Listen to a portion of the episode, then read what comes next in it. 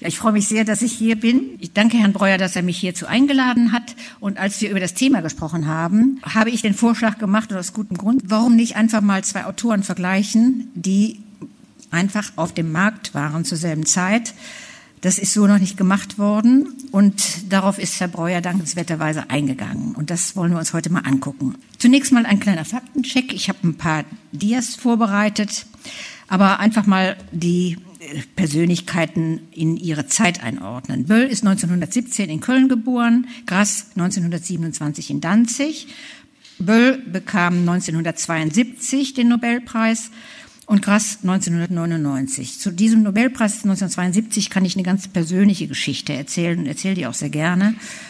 Ähm, ich habe, als ich mit meiner Dissertation anfing, sofort den Kontakt zu Grass aufgenommen, bin mit ihm auf Wahlreise gewesen, also ich kenne ihn sehr gut. Die, das letzte Treffen war zu seinem 85. Geburtstag, hatte die Universität ähm, Danzig ein wunderschönes internationales Kolloquium gemacht und meine Dissertation war die allererste und das war jetzt nach, weiß ich nicht, wie viele Jahre sind es her, also schon länger her. Zum 85. Geburtstag waren über 20 Doktoranden aus europäischen Ländern, die sich da getroffen haben. Und ich habe damit moderiert und Krass war selber da mit seiner Frau.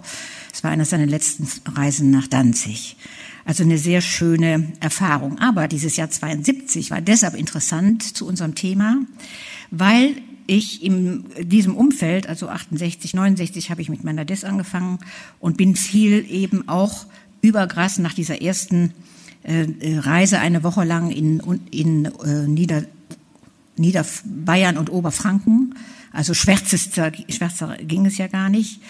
Und äh, damals wurde die Sozialdemokratische Wählerinitiative eben flächendeckend, hat Grass sich darum bemüht und gekümmert. Und das war ein sehr intensives Erlebnis, eine ganze Woche in die, mit diesem Bus.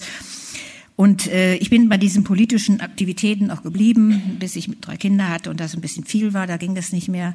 Aber in dieser Zeit war eben auch 1972 und in dieser Woche, in der klar wurde, wer den Nobelpreis bekommt, waren wir auf einer politischen, also bin ich wieder politisch da unterwegs gewesen und es war wahnsinnig aufregend, weil die ganze Zeit wurde gemunkelt, wer kriegt nur den Nobelpreis und wie sowas halt ist, das verdichtet sich dann atmosphärisch und tatsächlich waren alle davon ausgegangen, dass Böll und Grass den gemeinsam bekommen würden, dass sie sich den teilen sollten. Und das hat so ein bisschen die Stimmung ausgemacht, aber die Lösung war ideal, aber Grass, der sehr empfindlich ist und kritiksensibel, ähm, fand das also gar nicht gut damals. Er hätte sich das gerne gewünscht. Aber so ist es anders gekommen.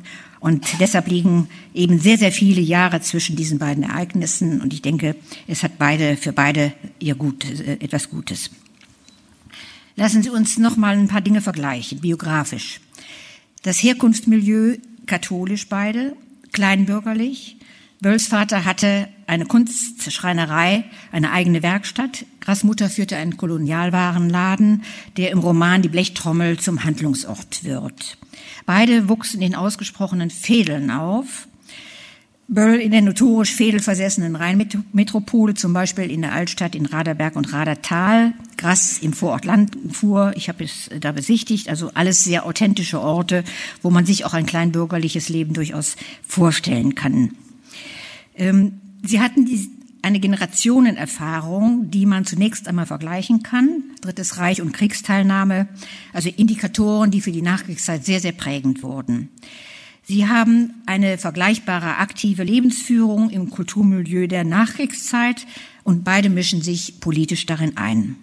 Beide erhalten den Nobelpreis, also eine bemerkenswerte Schnittmenge. Sie bringt uns aber nicht von unserer Frage ab, was denn die beiden unterscheidet. Denn eins ist klar, Heinrich Böll und Günter Grass werden zwar immer wieder in einem Atemzug genannt, doch niemand käme auf den Gedanken, dies auf eine Vergleichbarkeit der Werke zu beziehen. Meine drei Thesen fungieren in meinem Vortrag als lockere Leitlinien. Heinrich Böll und Günter Grass sind die Ungleichen unter Gleichen. Heinrich Böll und Günter Grass stehen exemplarisch für das kulturelle Selbstverständnis und gesellschaftliche Profil der Nachkriegszeit, und zwar im Zeichen einer Bonner Republik, für deren frühe Zeit Grass die kongeniale Formel gefunden hat in einem Gedicht, Gesamtdeutscher März heißt das Gedicht, ein Wahlgedicht oder zur Wahl, der Rhein riecht fromm nach Abendland. Eine wichtige Formel. eine religiöse Konnotation und Identität, die das Werk Bölls aber ganz unerwartet für viele, auch für mich war es lange unerwartet, auch den Danziger Günter Grass sehr geprägt hat, mehr als nur, dass er aus einem katholischen Milieu kommt. Heinrich Böll und Günter Grass stehen für eine je eigene Ästhetik. Dieses konträren Poetiken lesen sich aktuell, und das kann man durchaus beziehen, als Real- und Idealprojekt zeigten und zeigen aber zugleich auch die Brechung und gewinnen im Widerstreit unserer Tage ihrer Aktualität. Also auf den Weg. Schauen wir es uns an, wie beide gekrönte Literaturnobelpreisträger äh, sich so darstellen. Unser Untersuchungsfeld ist immens und doch hier und heute überschaubar, so überschaubar wie die Bonner Republik. Ein, wie jetzt allmählich doch immer deutlicher wird, retrospektives Paradies. Dass es das nicht war, darüber haben uns nicht zuletzt die beiden Nobelpreisträger, nennen wir sie einmal Protagonist und Antagonist, aufgeklärt. Wer, wer ist Protagonist oder Antagonist? Beide, auf je eigene Art und aus je eigener Perspektive. Unser Blick, damit das Vergleichbare möglich ist, geht auf die frühe Republik. Heinrich Böll starb 1985, Grass erst 30 Jahre später. Ähm, aber nur im Vergleich auf die frühe Zeit lässt sich da etwas genaueres sagen. Ich möchte, um das Ungleiche und Dergleichen in den Griff zu bekommen und auch besonderen, äh, besondere Perspektive natürlich auf, äh, zum 100. Geburtstag auf Böll zu legen, doch ganz stark herausstellen, was das Besondere an Böll zunächst ist. Und nehme dafür einen der ganz frühen Texte. Äh, auch mit der These, dass das, was Böll in dieser Zeit für sich selber festgelegt hatte, tatsächlich auch leitend geblieben ist, faktisch bis an sein Lebensende. Und das ist eine Positionierung innerhalb der unmittelbaren Nachkriegszeit, der Stunde Null. Was macht man nach diesem total Zusammenbruch? Äh, wenn Sie sich erinnern, 50 Jahre nach 45 erst wurde tatsächlich mit diesem 8. Mai aufgeräumt äh, durch Weizsäckers Rede. Äh, das war ja noch eine Riesenaufgabe, die da ins Haus stand. Und es war eben eine ganz wichtige Situation. Was machen Schriftsteller in dieser Stunde Null?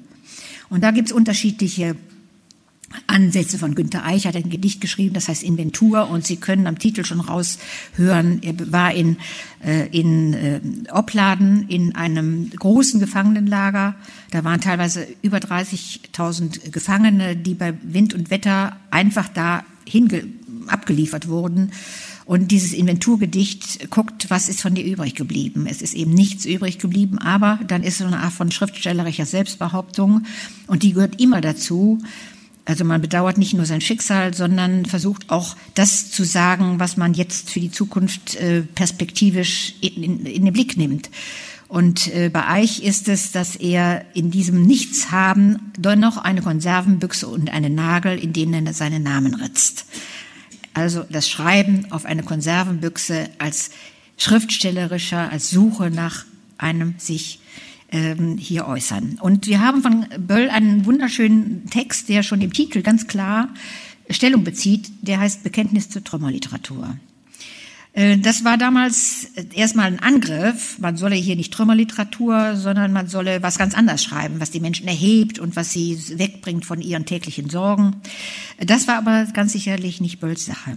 In diesem Text Bekenntnis zur Trümmerliteratur, äh, der äh, faktisch versucht, genau gegen eine bestimmte Erwartungshaltung anzugehen, hat er sich in unterschiedlichen, und ich nehme die drei wichtigsten Elemente, die ich denke uns auch weiterbringen, wenn wir die beiden vergleichen wollen, ähm, was sagt er, woran hält er sich fest, was ist für ihn wichtig? Der erste Begriff ist blinde Kuh.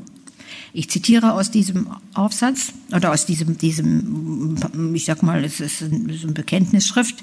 Die Zeit die Zeitgenossen in die Idylle zu entführen, würde uns allzu grausam erscheinen. Das Erwachen daraus wäre schrecklich. Aber, jetzt geht auf die andere Seite, sollten wir wirklich blinde Kuh spielen? Das ist natürlich gegen diese Ansätze, die damals auf dem Markt waren. Und das ist eine ganz interessante Sache, weil der Markt natürlich nicht einheitlich war. Wer steht da bei der Stunde Null?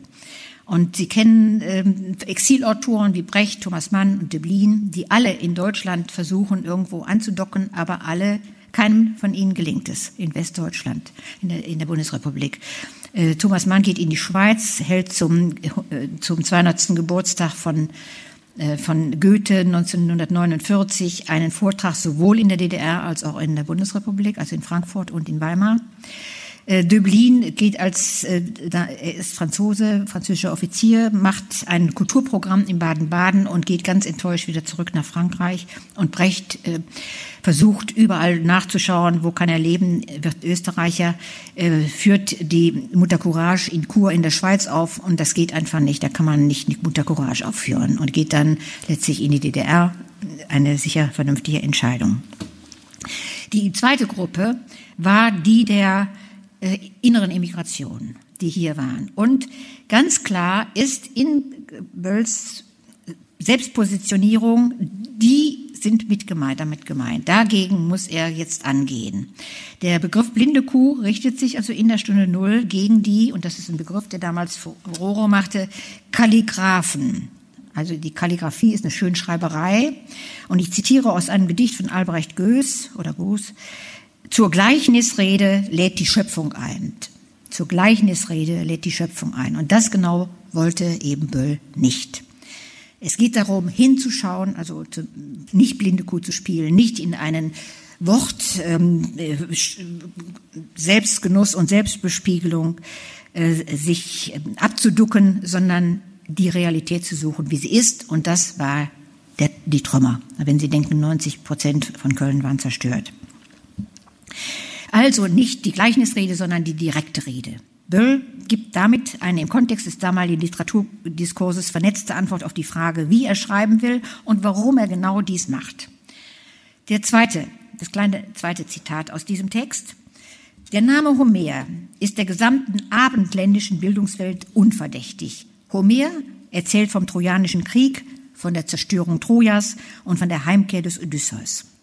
Ein interessanter Aspekt, weil hier mehrere Elemente zusammenkommen. Einmal, dass vom Krieg zu erzählen nichts ist, wo was nicht von Bedeutung ist, dass das eine ganz eigene Kategorie ist, von etwas Schlimmem zu erzählen, dass man retrospektiv, dass man nicht etwas abkappen kann und sagen, hier haben wir jetzt Stunde Null, alles, was vorher war, interessiert uns nicht. Also ich muss das Gewesen erzählen, also auch das Erinnern pflegen, und ich muss aktiv mit dieser Erinnerung umgehen. Nämlich auf dem Hintergrund des Begriffs Trümmerliteratur, sich mit diesem Erzählten in die Gegenwart einzumischen. Die Zeugenschaft, das ist sozusagen die große Kulisse, unter der das passiert, und das ist ein ganz wesentlicher Begriff auch, der uns heute unter ganz anderen Zusammenhängen wieder äh, immer wieder vorkommt, aber damals eine andere Bedeutung hatte. Nicht, also er hat keine andere Bedeutung, aber er wurde anders äh, in, vernetzt, die abendländische Bildungswelt. Also es ist ein Abendlandbegriff, der damals 1954 gab es eine riesengroße Ausstellung, sehr bedeutende Ausstellung, für die relativ nahe nach, äh, nach 45 auf der Villa Hügel, die hieß ähm, Werdendes Abendland. Also es war ein Begriff, der damals präsent war. Und damit gewinnt man eine Zeugenschaft für das, was man erzählen will. Also es ist nicht das Klein-Klein, sondern alles das, was ich erzähle. Und das ist, denke ich, ganz wichtig, auch gerade für Böll, weil die Dinge, die er erzählt, aus dem kleinen Raum kommen, der überschaubar ist und den man sozusagen nachvollziehen kann. Aber die Kulisse, die Perspektive, die Welt, in der diese Dinge stehen, äh, ist eben äh, die abendländische, europäische, kulturelle Kulisse, unter der sich Menschen eben ihren Sinn suchen. Ein Sinnkonstrukt, also ganz klar, das auch in dieser Stunde gegen das mögliche andere vorgeht, nämlich nicht die Ortlosigkeit, die ja auch ein Topos ist der Nachkriegszeit, das kollektive Vergessen, auch das geht nicht. Äh, so kommt also Böll schon sehr, sehr früh zu dieser ganz klaren, er stellt sich dem, was auf Schriftsteller zukommt. Und nächste Frage wäre, was und wie kann man es machen? Und ich zitiere wieder ein kleines Stückchen. Wer Augen hat zu sehen, der sehe. Und in unserer schönen Muttersprache hat Sehen eine Bedeutung, die nicht mit optischen Kategorien alleine zu erschöpfen ist. Wer Augen hat zu sehen, für den werden die Dinge durchsichtig. Und es müsste ihm möglich werden, sie zu durchschauen. Und man kann versuchen, sie mittels der Sprache zu durchschauen, in sie hineinzusehen. Das Auge des Schriftstellers sollte menschlich und unbestechlich sein. Also ein großartiges Programm.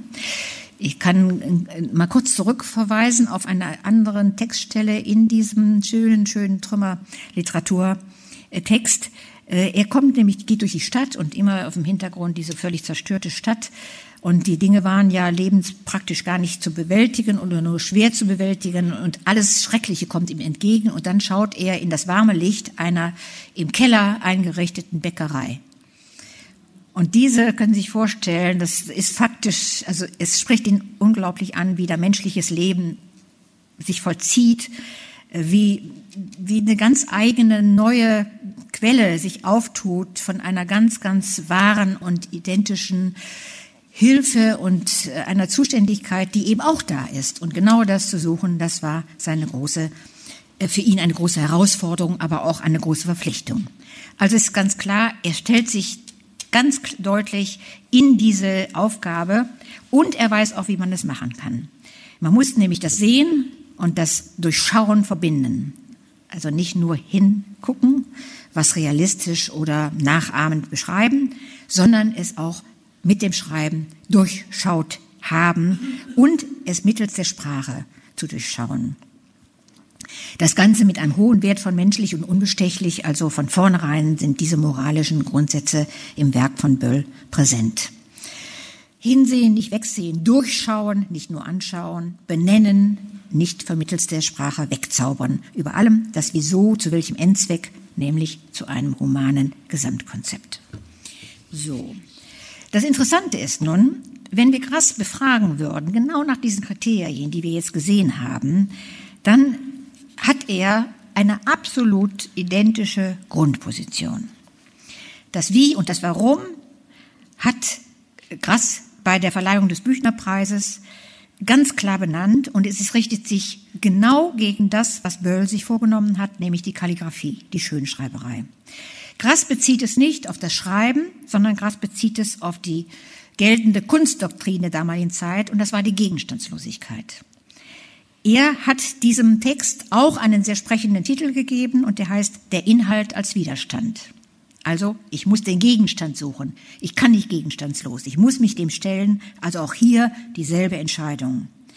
Es wird ganz schön in dieser Rede gemacht, äh, dass er sich selber zitiert aus einem der absurden Einakter, die damals ja äh, sehr die Bühne beherrschten aus Frankreich kommt oder auch aus, aus Amerika kommt. Er nennt äh, zwei Ratten, also auch da schon die Ratten, die hier mitwirken im Geschehen. Ähm, er legt also einen Dialog von Ratten an in diesem Stück Hochwasser, wo faktisch das Hochwasser die Vergangenheit bedeckt, ja, und die Ratten schleppen die Fotoalben nach oben. Also das sind faktisch schon damals die Retter, die dann in der Rettin eben tatsächlich auch diejenigen sind, die viel besser und weiter sind als die Menschen. Während die vergessen, holen die Ratten alles aus dem Keller heraus. Also auch das ist eine schöne Leitlinie. So, diese Ratten haben schöne Namen, nämlich die strickenden Ratten Pempelfort und Krudelwil. Und Pempelfort und Krudelwil, die also in diesem Stück Hochwasser vorkommen und in der Rede von ihm selber zitiert werden, sitzen da und stricken. Ja, sie vertun sich also die Zeit und ähm, Pempelfort strickt lauter Strickmuster mit, Sie kennen die wahrscheinlich alle Luftmaschen und Mausezähnchen, ja, also Verzierungen, ja. Und dagegen wendet sich nun Krudewil und sagt, das geht hier jetzt gar nicht, ja, solche Verzierungen zu häkeln. Du musst anständig oder stricken, äh, du musst äh, das, das machen, was hier angesagt ist. Meine Muse, und da kommt die schöne Formulierung, ist eine akkurate Hausfrau. Ja, die weiß, worauf es ankommt, wen ich hier versorgen muss, dass ich Gemeinwohl, also die Familie hier ähm, im Blick haben muss und, und, und. Also ganz schön. Das Erzählen. Auch bei Gras bildet das Abendland ein ganz klares Erzählkonstrukt. Ja, auch er positioniert sich deutlich in diesem abendländischen Kontext. Es geht bei ihm doch in eine weitere Richtung, die bei Böll keine Rolle spielt, aber wir sollten die miteinander verzahnen. Er äh, schreibt nämlich mit seinen Texten äh, gattungspoetische Muster, die in Europa immer schon als Erkenntnismuster, als Kritik, als kritische Möglichkeiten, Kritik zu üben, auch in Zeiten, in denen man das nicht durfte. Das war der sogenannte Schelmenroman. Äh, Sie kennen den Don Quixote ähm, ganz klar wird hier eine Tradition in der Blechtrommel weitergeschrieben, die genau mit diesem abendländischen Muster operiert. Und Grass hat ja viel auch über sich selber und seine, wie er es macht, geschrieben, auch immer wieder betont wird. Also ganz klar ein abendländisches Denken. Die Romane wie der Butt umgreifen Jahrhunderte einer Geschichte des Essens. Das sollte auch zunächst mal was Kochmäßiges sein, Kochähnliches. Er kocht ja, ich war mal zum Hammelessen mit Bohnen eingeladen und das ist doch zelebriert. Und das war ein ganz schönes Ereignis mit Wischnewski und noch ein paar anderen. Habe ich noch gut in Erinnerung.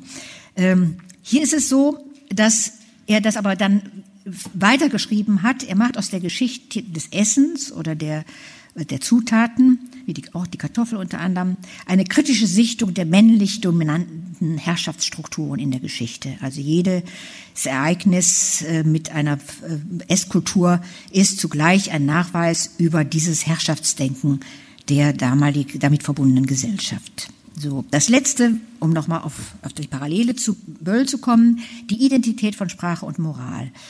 Das ist so evident im Text von Grass, dass ich ein einziges Kapitel nur benennen muss und die Grundsituation reicht, um sich das vorstellen zu können. Äh, Im, im, Im, Kapitel Glaube, Hoffnung, Liebe in der Blechtrommel, die spielt in der Reichskristallnacht und Oskar mit seiner Trommel marschiert nun in die Stadt. Er muss ja, ist, der, er ist ja der Zeitzeuge und erlebt wie nun die, unter anderem wird das Schlimmste, was ihm passieren kann, äh, in dieser Nacht passieren, dass nämlich der jüdische Spielzeughändler äh, Sigismund Markus eben von den Nazis, äh, also sein Geschäft wird aufgelöst und er ist dann tot und das Schlimmste, er hat keine sprachvermittelnde Trommel mehr. Er muss gucken, wo er sich die alle herholt. Er geht dann in das Geschäft, glaubt sich noch ein paar und zieht dann mit diesen Trommeln ab. Aber auf diesem inszenierten literarisch inszenierten Boden sieht er äh, Frauen, die tragen ein Transparent Glaube, Liebe, Hoffnung, also die Werte der Bergpredigt. Und alles das, was geschieht, wird nun konterkariert mit dem, was hier tatsächlich gegen diese Werte der Grund, äh, der, der Bergpredigt sich entwickelt. Und das geht so in eine absurde Situation hinein. Es geht dann, dass, dass die Würste werden mit Sprache gefüllt und ich weiß nicht, wer sind die Metzger. Also dieses Trommelstaccato, was sich aus diesem furchtbaren Anblick ergibt, wird ein ganz klarer, literarisch umgesetzter, ein poetischer Schlagabtausch mit dem Zusammenhang von Sprache und Moral und äh, wie sie hier aus, Lot, aus dem Lot gerät. Also eine ganz tolle Sache und er macht daraus einen äh, für, also Böll selber, Schreiben nach Auschwitz. Es gibt wahnsinnig viele Texte von Grass, viele Reden, Wahlreden und, und, und, in denen immer diese Formulierung Schreiben nach Auschwitz, die sich auf einen kulturkritischen Text von äh, Adorno bezieht, die Grass aber hier für seine Interessen und für seine Betroffenheit und für seine Schuldgefühle um münzt und sagt, genau das müssen wir machen. Wir müssen nach Auschwitz schreiben, um uns damit auseinanderzusetzen. Okay, also wir sehen, hier sind Grundpositionen und die sind ganz wichtig, die absolut vergleichbar sind und in denen sich beide Autoren treffen. Äh, und wir können das jetzt zusammenführen, die beiden Beobachtungen, und können sagen, es ist genau diese auf Kritik setzende, auf sprachkritische äh, Herangehensweise setzende Schreibmotivation, die Grass und Böll gemeinsam haben. Beide haben die LTI erfahren, das ist eine Formulierung von Viktor Klemperer. Äh, er nennt das Lingua Tertii Imperi, also die Sprache des Dritten Reiches, weil sie so unvergleichlich eigen ist wird sie hier als ein äh, Element genommen, was die Menschheit faktisch total betrifft, was so singulär ist, dass ich damit ganz anders operieren kann als mit der normalen Sprache. Auch Adorno lässt sich zitieren und das ganz klar auch immer wieder auf sowohl Formulierungen im Werk von Böll als auch bei Grass.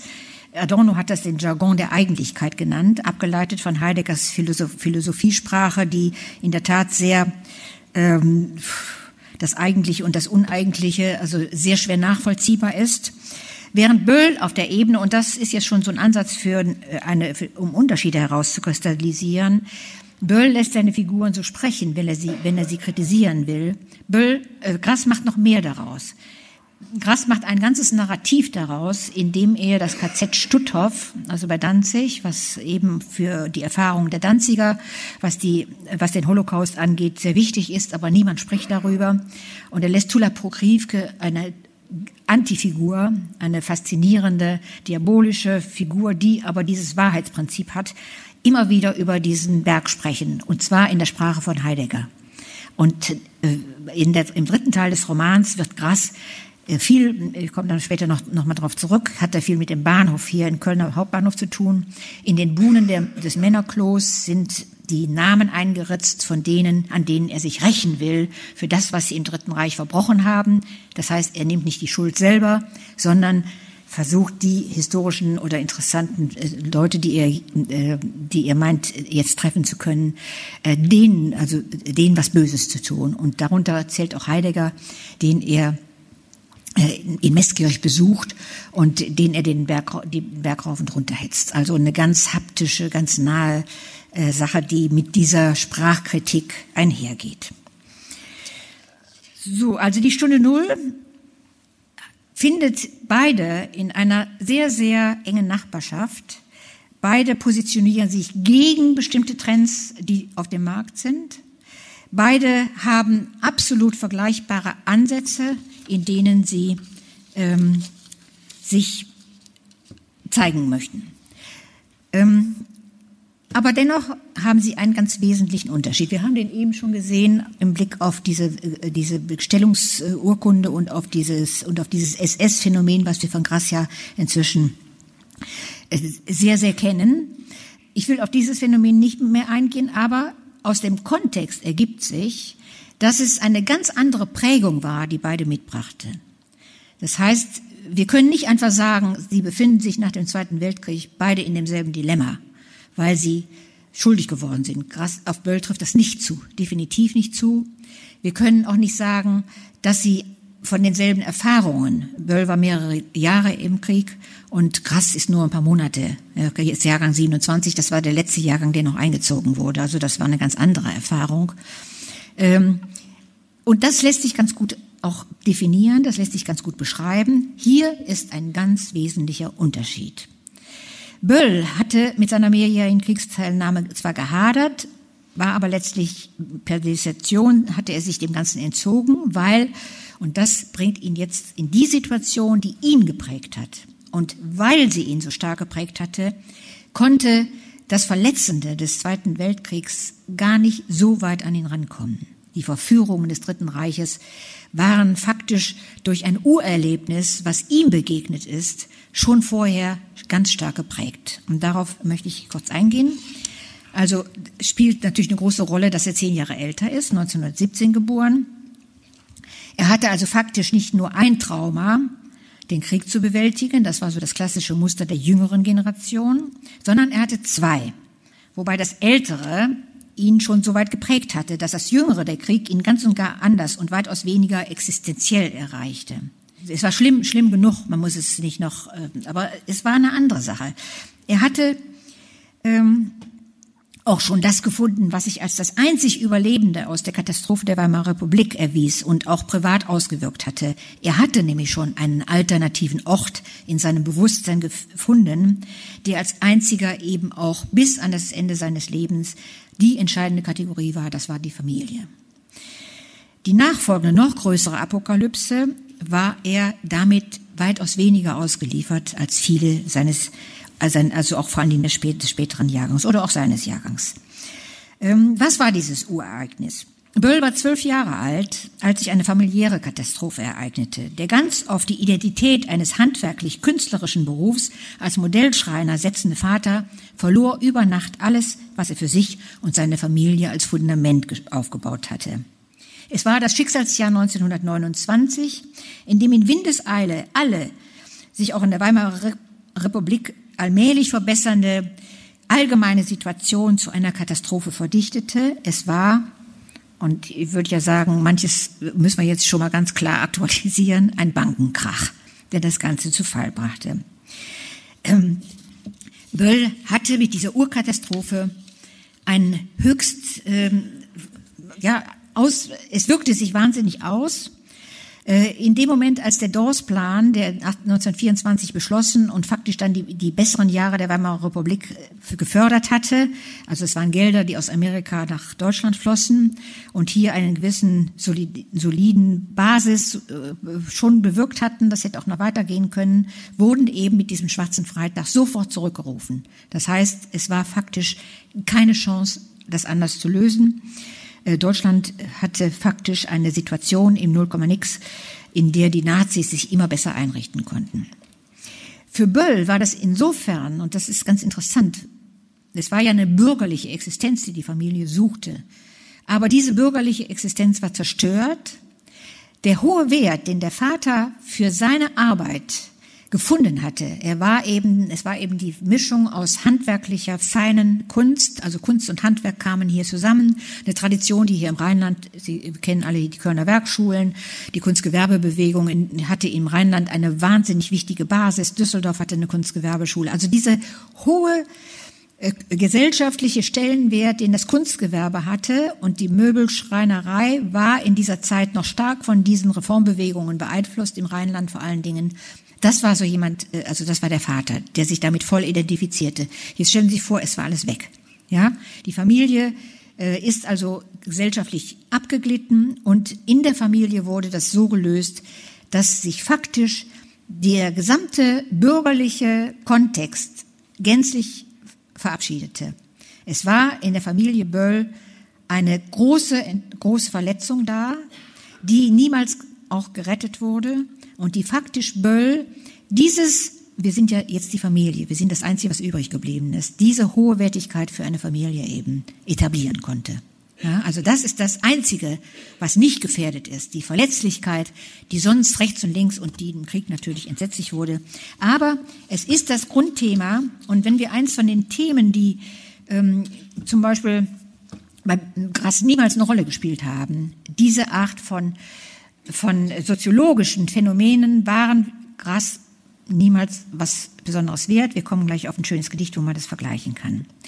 Ich komme auf einen Text von Böll, der das wunderbar spiegelt, nämlich die schwarzen Schafe. Diese schwarzen Schafe sind ein Text, der deshalb besonders wichtig ist, weil damit der öffentliche Erfolg von Böll anfängt. 1951 liest er diesen Text bei dem Treffen der Gruppe 47, äh, wo er zum ersten Mal eingeladen wird und kriegt auch gleich den wichtig für ihn wichtigen Preis. Er telefoniert gleich nach Hause oder telegrafiert nach Hause, dass sie sich, sage ich mal, ein halbes Pfund Butter kaufen können oder sowas. Also es war eine echt in der Armutssituation ein unglaublicher Schritt. Ähm, was ist die Geschichte? Was macht sie interessant? Die schwarzen Schafe, jeder kennt die schwarzen Schafe. Die schwarzen Schafe, auch hier ist eine Titelmatrix, die uns schon stutzig machen kann, denn es geht nicht um einen Einzelfall, sondern es geht um ein gesellschaftliches Grundmodell, in dem es eben die Schafe gibt, aber auch die schwarzen Schafe gibt. In diesem Fall ist der Onkel das schwarze Schaf. Er zeichnet sich dadurch aus, dass er alle anschnocht und sagt, ja, nur für kurze Zeit, leid mir bitte was. Und ähm, er wird, also, ja, wie das so ist mit so einem Onkel, Sie können sich alles vorstellen im rheinischen Milieu oder wenn Sie, wo auch immer Sie herkommen, ist das ja kein Problem, sich so ein Onkelchen vorzustellen. Aber eines Tages, also er ist, was Besonderes an ihm ist, und das gehört schon zur, zum Narrativ, er ist wahnsinnig kinderlieben. Alle lieben Onkel Otto. Und Onkel Otto hat eines Tages einen Riesengewinn im Lotto und vor lauter Freude tritt er auf die Straße und wird vom Verkehrs, äh, wird von, von, von einem Auto unter, überfahren und ist tot. Das ist sozusagen das Grundmodell. Aber Onkel Otto hatte natürlich vorgesorgt, denn es geht um die Genealogie der schwarzen Schafe. Also nicht der Onkel Otto interessiert, sondern es interessiert halt dieses Modell. Ähm, es erweist sich sofort, Onkel Otto war ja gar nicht so ein, so so so ein Schnorrer-Typ. Er war zwar der Schnorrer, aber er hatte alles fein säuberlich aufgeschrieben, von wem er was ausgeliehen hatte. Und mit der Summe, die er nun als Lottogewinn da war, wurde alles schön abgelöst und den Rest hatte er eben besagtem Ich-Erzähler äh, vermacht. Also dieser Ich-Erzähler ist nun derjenige, an dem sich die Dinge abarbeiten lassen. Was macht nun so jemand? Also er gerät unglaublich in eine Form der Selbstsuche. Und in dieser Selbstsuche finden sich die Nischen, die Böll nutzt, um das Missverhältnis, was er gleich, was er darstellen will, nämlich die absolute Kritikwürdigkeit einer wahren Ästhetik und eines Kapitalismus, äh, Arbeitsver kapitalistischen Arbeitsverhältnisses, dass er das da reinschleusen kann. Ich will einmal kurz vorlesen von, wie sich der Ich-Erzähler, jedenfalls eins steht fest, wenn ich ein schwarzes Schaf bin und ich selbst bin keineswegs davon überzeugt, eines zu sein, er wankt ja so, ne? wenn ich es aber bin, so vertrete ich eine andere Sache als Onkel Otto. Ich habe nicht seine Leichtigkeit, nicht seinen Charme und außerdem meine Schulden drücken mich, während sie in ihn offenbar wenig beschwerten. Und ich tat etwas Entsetzliches. Er muss nun gucken, was, ne? Es bleibt ja auch nicht so viel übrig. Er verjubelt das sofort alles. Also er kommt wieder in dieselbe Situation, in der Onkel Otto war. Ich kapitulierte. Also die Freiheit, die sich Onkel Otto als besseres schwarzes Schaf sozusagen in der Wertekategorie von Böll gesehen, er kapituliert, weil man an ihm ja was zeigen kann. Also er kapituliert und erzählt das auch. Ich kapitulierte, ich bat um eine Stelle. Ich beschwor die Familie, mir zu helfen, mich unterzubringen, ihre Beziehungen spielen zu lassen, um mir einmal, wenigstens einmal eine feste Bezahlung gegen eine bestimmte Leistung zu sichern. Und es gelang ihnen. Nachdem ich die Bitten losgelassen, die Beschwörungen schriftlich und mündlich formuliert hatte, dringend und flehend war ich entsetzt, als sie ernst genommen und realisiert wurden, und ich tat etwas, was bisher noch kein schwarzes Schaf getan hatte. Ich wich nicht zurück, setzte sie nicht drauf, sondern nahm die Stelle an, die sie für mich ausfindig gemacht hatten. Ich opferte, und der Begriff opfern ist ja ganz wichtig, opferte etwas, was ich nie hätte opfern sollen, meine Freiheit. Okay, dieses Anstellungsverhältnis ist natürlich ein wesentliches Element in dieser wunderbaren Erzählung, weil Böll die Möglichkeit hat, hier dieses gänzlich schiefe Verhältnis von Wertarbeit, also Sie merken die familiären Hintergrund. Es wird nämlich nur in dieser Fabrik nur Tinnef gemacht. Ja, etwas, was nicht zu brauchen ist, was keine Qualität hat. Also alle die Werte, die er in diesem familiären Umfeld von dieser hoch äh, qualitativ anspruchsvollen äh, Handwerkskunst des Kunsttischlers eben hatte, alles das ist eben da nicht. Und ähm, das wird auch reichlich reflektiert.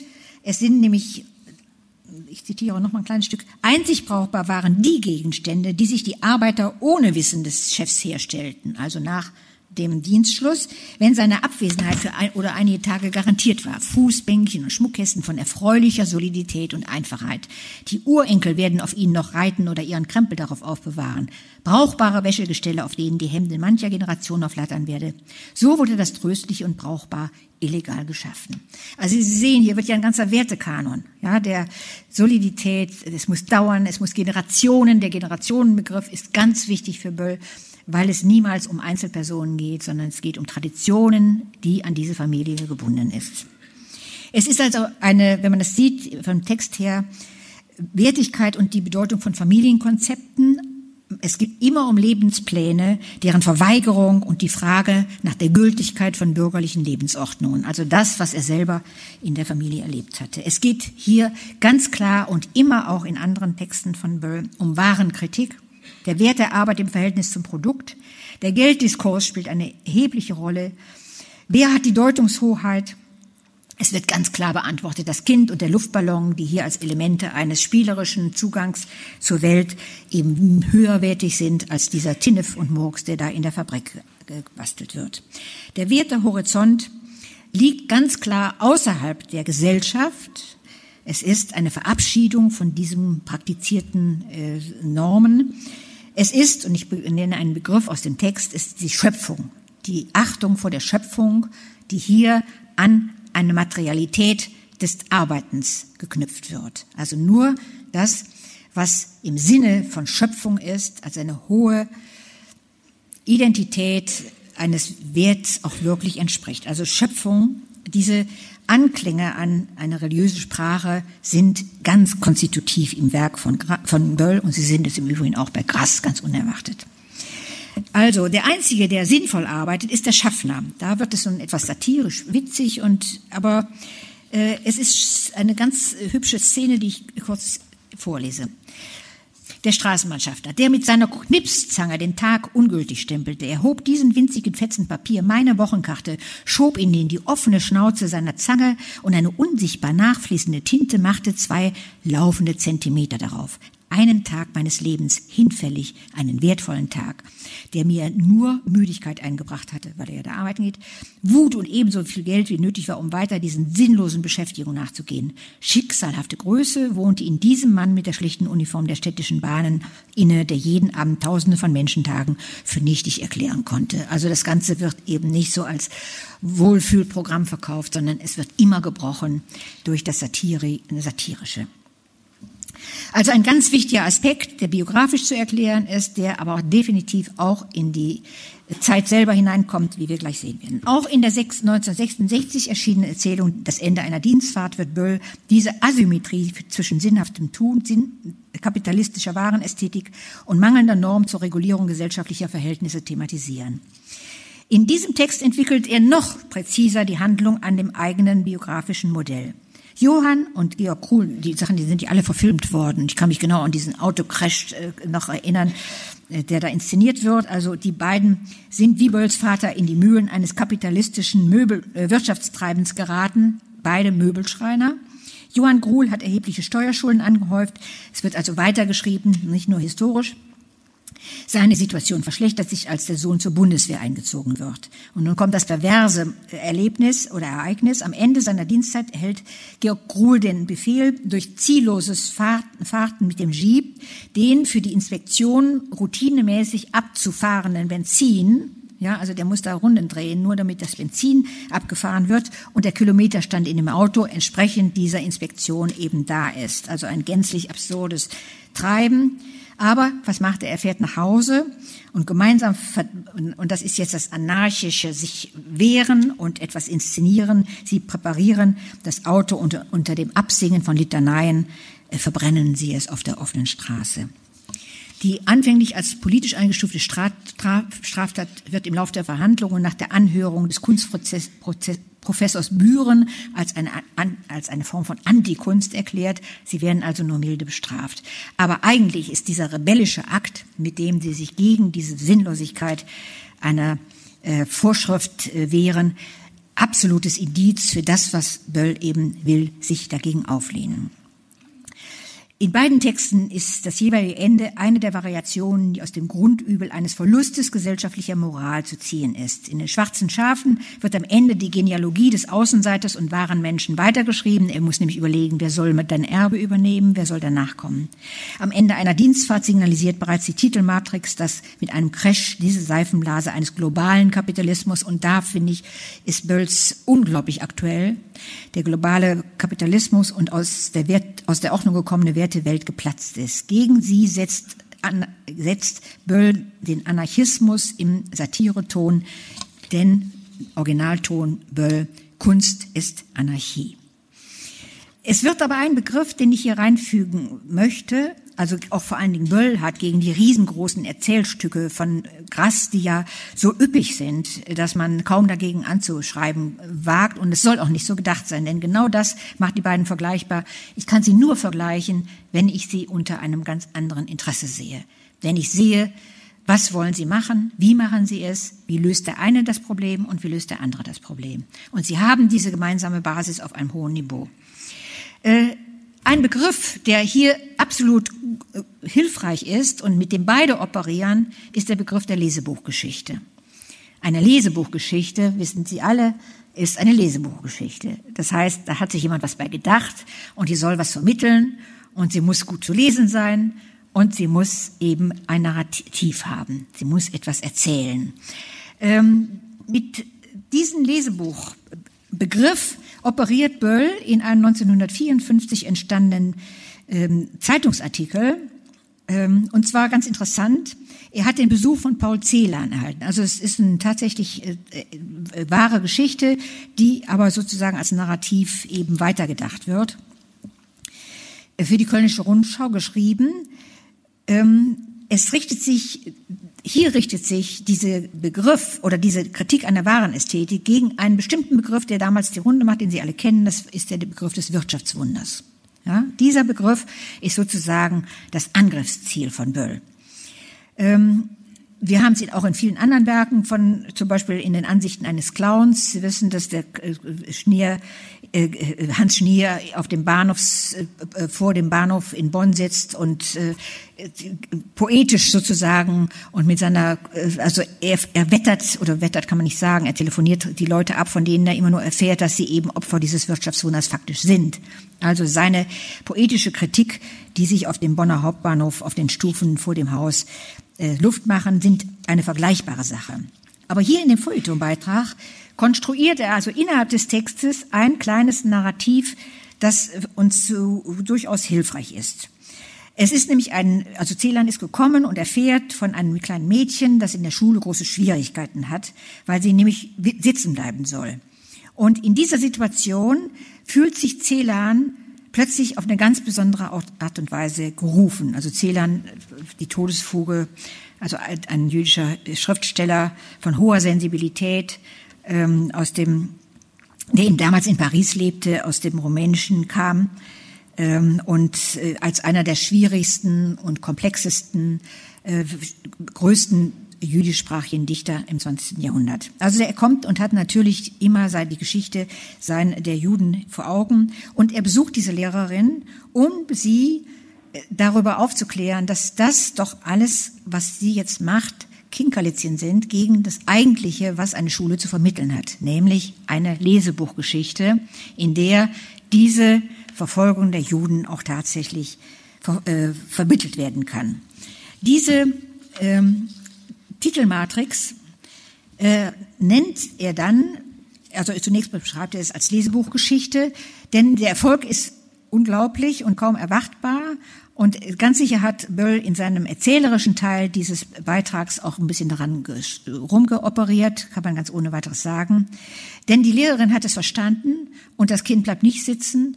Und ähm, es ist so, dass die ähm, die Geschichte der Juden mit in den Lehrkanon aufgenommen wird und es nun Geschichten gibt, Lesebuchgeschichten, die auch wirklich diesen Wert haben und etwas vermitteln können. Diese Lesebuchgeschichte als Erzählmodus hat ein wahnsinnig wichtiges Pendant im Werk von Grass. Denn in der, und zeigt zugleich auch den Unterschied. Und ich glaube, dann können wir an der Stelle schon mal das abschließen und sagen, genau da ist der Unterschied. Also Böll macht aus dieser Geschichte einen Fall oder er nimmt einen Fall, den er unmittelbar in die Lebenswelt implantiert zieht oder die vor der Haustür passiert.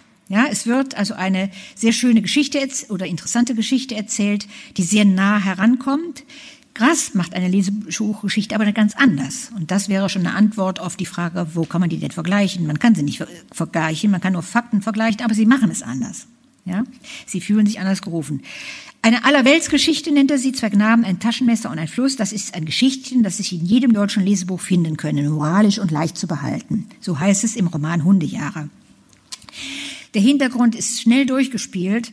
Es ist das Narrativ dieses Romans, Zwei Freunde, Amsel und Matern, machen, beschließen Blut, sich Blut, als Blutsbrüder miteinander zu ritzen mit einem Taschenmesser an der Weichsel. Matern ist der Aggressive, Amsel ist das Opfer, also Opfer und Täter äh, sind faktisch hier zusammen kombiniert und ähm, das Taschenmesser wirft Matern, der Aggressive, sofort in die Weichsel. Ja, also zu vergessen, dass sie Blutsbrüder sind. Es kommt zu einem ersten äh, Steigerung als Schüler von der, äh, auf dem Weg nach, zur Werderschen Kleinbahn kommen sie in die Katakomben der Trinitatiskirche, finden ein Skelett. Eduard Amsel, der Jude, ist der kritische Künstlertyp, Matern, Hamlet, ein, äh, macht also einen Hamlet-Dialog und dadurch, dass der Künstler da in den Morast dieser, dieser Katakomben gleich daraus einen Vogelscheuch entwirft, sieht er sich in seinem Pathos wirklich bedrängt, ver, ver, verprügelt den und nennt ihn Itzig, also der zweite Verrat. Ähm, Amsel, der Künstler, verarbeitet das aber jetzt weiter. Ball, äh, Böll, Böll würde bei dieser Szene bleiben und zeigen, das ist hier so abgelaufen. Und Leute, das ist jetzt eine Lese, zieht da mal eure Konsequenzen raus und lest dieses, durchschaut die Dinge. Aber Grass geht es um ein Weltmodell, um ein Denkbild des Opfer- und Tätermodells. Amsel geht nach Hause, bastelt eine Vogelscheuche mit diesem Skelett und nennt sie großer Vogel Piepmatz. Und dieser große Vogel Piep Matz heißt deshalb so, weil die Vogelscheuche ist nach dem Bilde des Menschen geschaffen. Also ein Schöpfungsmythos, der nun in diese katastrophale Situation des sich anbahnenden Dritten Reiches implantiert wird.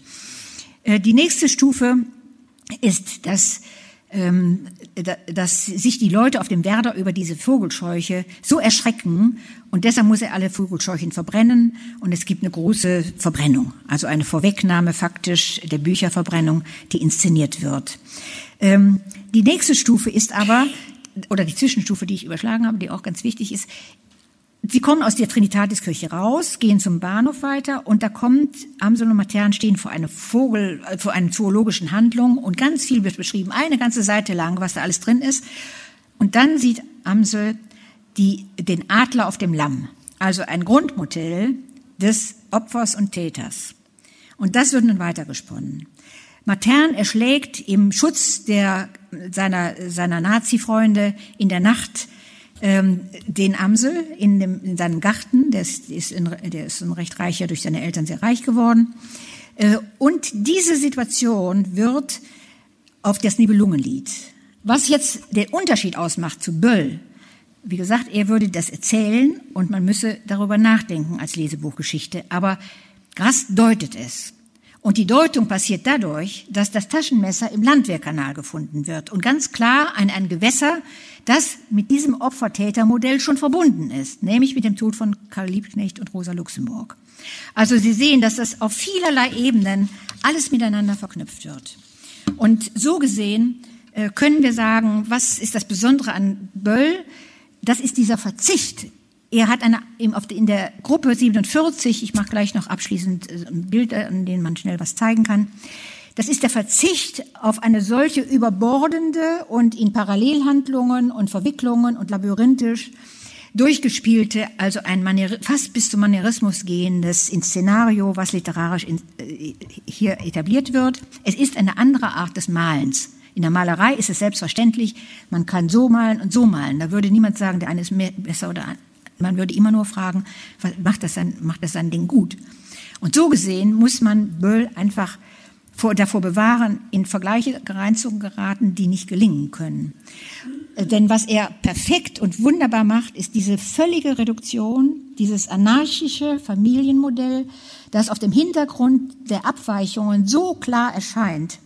Und für mich erscheint es da am klarsten, damit höre ich mit dem Blick da auf, als Vergleich würde ich eben bei diesem jungen Motiv sehen, im Haus ohne Hüter, in der die Großmutter eine verfressene und nur in rauschhaften Exzessen äh, die Entbehrungen kompensierende Alte, kann man sagen, gegenübergestellt wird zu dem Jungen, der im Haus ohne Hüter ein, fast ein Abendmahl für sich inszeniert mit Pellkartoffeln, Salz und Butter. Ja, also Gegenwelt wird da richtig im vierten Kapitel äh, gegeneinander komponiert. Und das sind die Erkenntnismomente, die Böll wichtig sind und die er perfekt rüberbringt. Und ähm, ganz für diese Passage ganz kurz zwei Gedichte, eins der wenigen Gedichte von Böll. Engel, wenn du ihn suchst, er ist Erde zwischen den Steinen am großen Berg, bereit aufzustehen, wenn du ihn rufst, wenn du ihn rufst, ohne Macht, ohne Herrlichkeit, ruf wie ein Bruder, wenn du ihn suchst. Germane war er Jude Christ. Erde ist er für Schledorn, Fuchsie, Ginster, zwischen den Steinen am großen Berg. Wenn du ihn suchst, wenn du ihn findest, Engel, mach ihn neu, nicht aus Blut, nicht aus Galle, aus Tränen und ein paar Tropfen rein Wasser. Mach ihn neu, wenn du ihn findest. Ähm, eine ganz klar, äh, geht in die Richtung, die wir jetzt schon beredet haben. Es ist das Brudermotiv. Es ist auch der Franz von Assisi, der als Stellen äh, hier die Stelle vertritt in anderen Texten. Es soll ohne Macht, ohne Herrlichkeit. Also es wird auch innerhalb des christlichen Denkens da eine ganz klare Beton, bezogen, Dinge werden zurückgewiesen, nicht aus Blut, nicht aus Galle, also nicht die Leiden, es muss eine aktualisierte, es muss eine sein, die mit uns zu tun hat. Sie muss hier bei uns stattfinden, deshalb mit ein paar Tropfen Rheinwasser. Sie kennen vielleicht von Undines gewaltiger Vater, also diese Rheinmotivik, die Böll eben ganz äh, massiv immer im Blick hat. Es ist das, was unmittelbar um uns herum ist. Und da äh, lasse ich mich rufen, ich muss rufen, um was zu erreichen. Es wird ein ganz dialogisches Verhältnis aufgebaut zwischen etwas, was außerhalb meiner selbst ist, das der Engel als Vermittler zwischen oben und unten. Also es ist eine religiöse Konnotation, die auch so gewollt ist, die wir auch bei Grass finden. Grass macht es aber anders. Für ihn ist die Schöpfungs, äh, Gottes Fusch. Die Schöpfung ist Gottes Fusch und deshalb ist das das Negative. Das ist ganz wichtig. Es wird auch durchgespielt.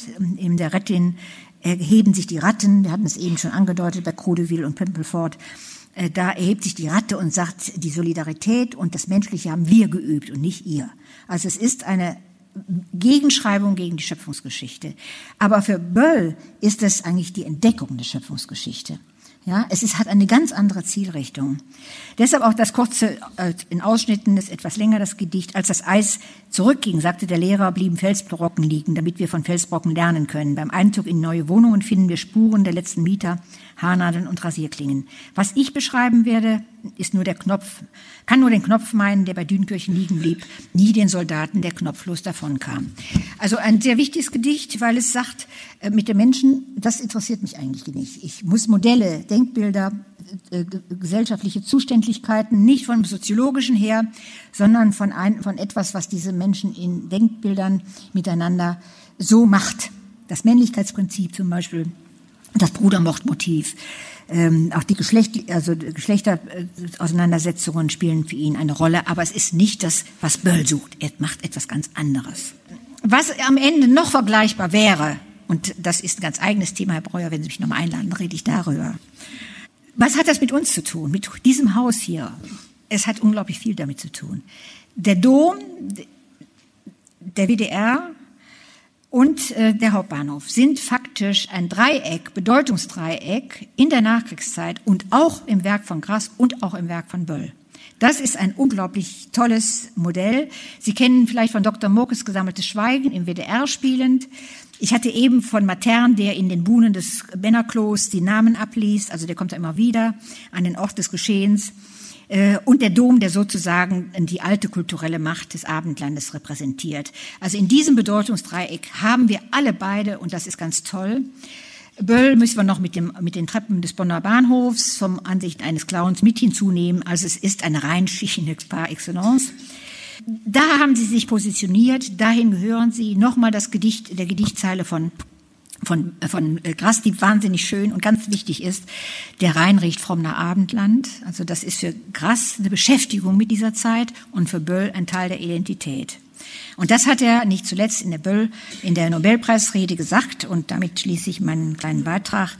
Denn wenn dieses Land jemals ein Herz gehabt hat, so lag's am Rhein.